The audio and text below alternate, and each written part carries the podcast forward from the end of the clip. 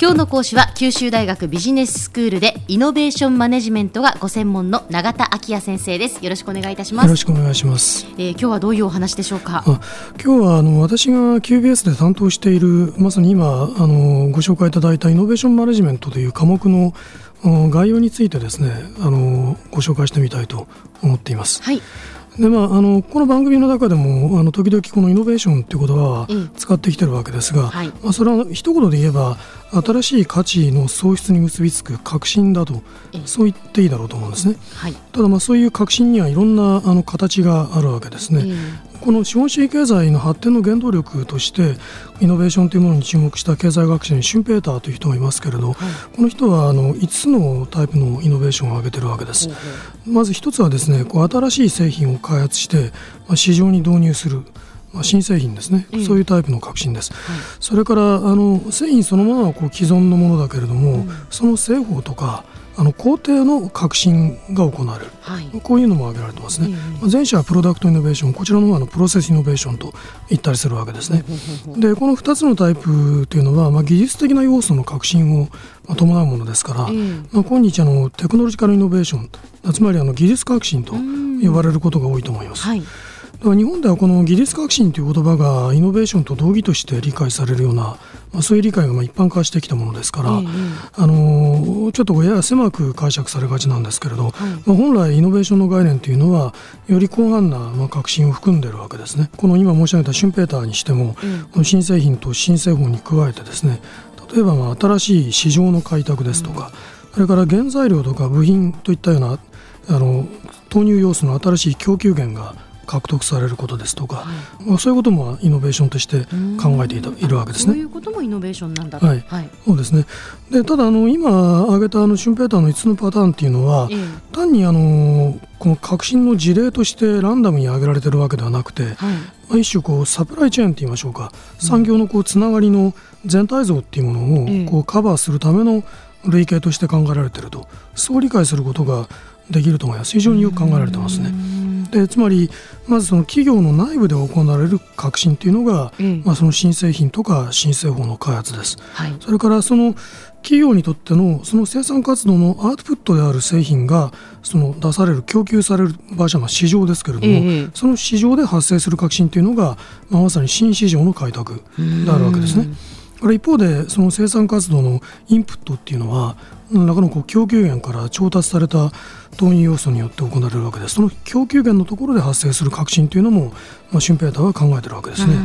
まあ、最後にそういうそのサプライチェーンそのものに生じる革新というのが、まあ、新しい産業組織の形成として捉えられているとそう理解できるだろうと思います。資本主義経済というものがこう持続的に成長していくためにはですね、まあ、今日イノベーションを追求することが不可欠な課題だということはまあよく言われることですし、はい、まあ、そういった差し支えないだろうと思います。あの経済成長っていうのはこの生産活動に必要ないろんなこう投入要素を増大させるっていうことでもまあ、達成はできるわけですけれど、うん、ただ、そういうその生産要素を投入することによる成長っていうのは、うん、当然物理的な限界にまあ直面するわけですね。はいでまあ、そのためにいろいろなその資源を新たな形でこう結合させて革新を行う、うん、そういう、まあ、あのイノベーションによる持続的な成長というものが、まあ、追求されざるを得なくなってきていると、まあ、いうふうに言ってよろしいだろうと思いますね。はい。でまあ、ただ、こういうイノベーションを作り出すっていうのはもともと容易なことではないこう何らかこう定型的な手続きを取れば実現できるというものじゃありませんし、はい。まあ、むしろその計画的に導入できるっていう程度の成果は、うん、まあ、イノベーションという分には値しないというふうに言ってもいいかもしれません。そうですね、うん、革新ですからね。そうですね、ね、でじゃあそのイノベーションを理解するためにいろいろな経営学的な経済学的な研究などがまあ行われてきているわけですけれど、えー、その成果っていうのはイノベーションを生み出すというこの実践的な目的にとっては何の役にも立たないのかと。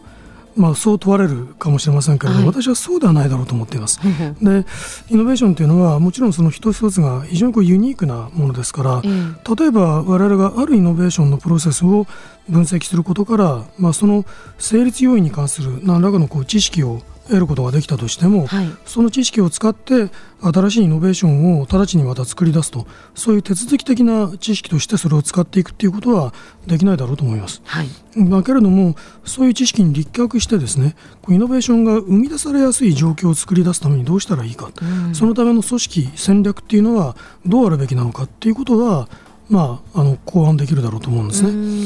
まあ、イノベーションマネジメントっていう科目は結局そのための知識を体系的に提供している科目だと言ってよろしいかと思います。なるほど、うん、イノベーションが生まれやすい状況を作り出すにはどうしたらいいかっていううん、そうですね、そこを考えていくっていうことですね。はい、えそう言い続けて私も話をしているつもりなんですけども、ええ、でまあ、あの一方でこの今申し上げたようにイノベーションっていうのは創出する作り出すっていうことがまあ、複雑でまた困難な過程であるわけですけれど、うん、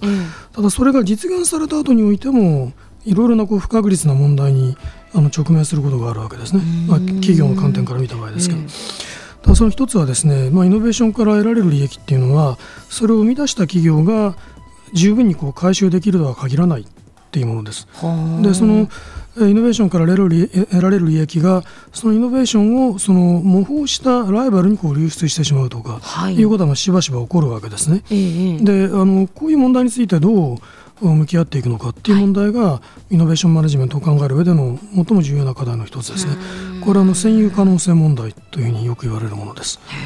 それからもう一つはですねある企業が例えばイノベーションによって競争優位を構築したとしても、えー、その優位性っていうのがしばしばこう高圧企業によって簡単に奪われてしまうことがある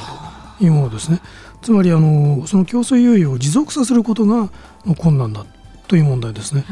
でこれはまあ持続可能性問題というふうに呼ぶことがあるわけですね。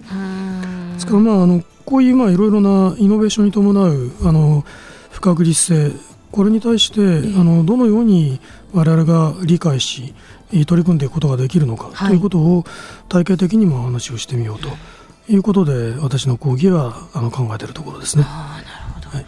はあ、イノベーションというのは本当にそのどうやってまあ生み出すか。でそのためにじゃあ生み出しやすい状況を作り出さないといけない。ただ生み出した後もいろんな問題が生じるっていう、はい、そういうことなんですね。そ、ね、それを学んでいくということだそうです、はい、えー、今日の講師は九州大学ビジネススクールでイノベーションマネジメントがご専門の永田昭也先生に、えー、QBS 九州大学ビジネススクールで担当しているイノベーションマネジメントという科目についてご紹介いただきました。ありがとうございました。ありがとうございました。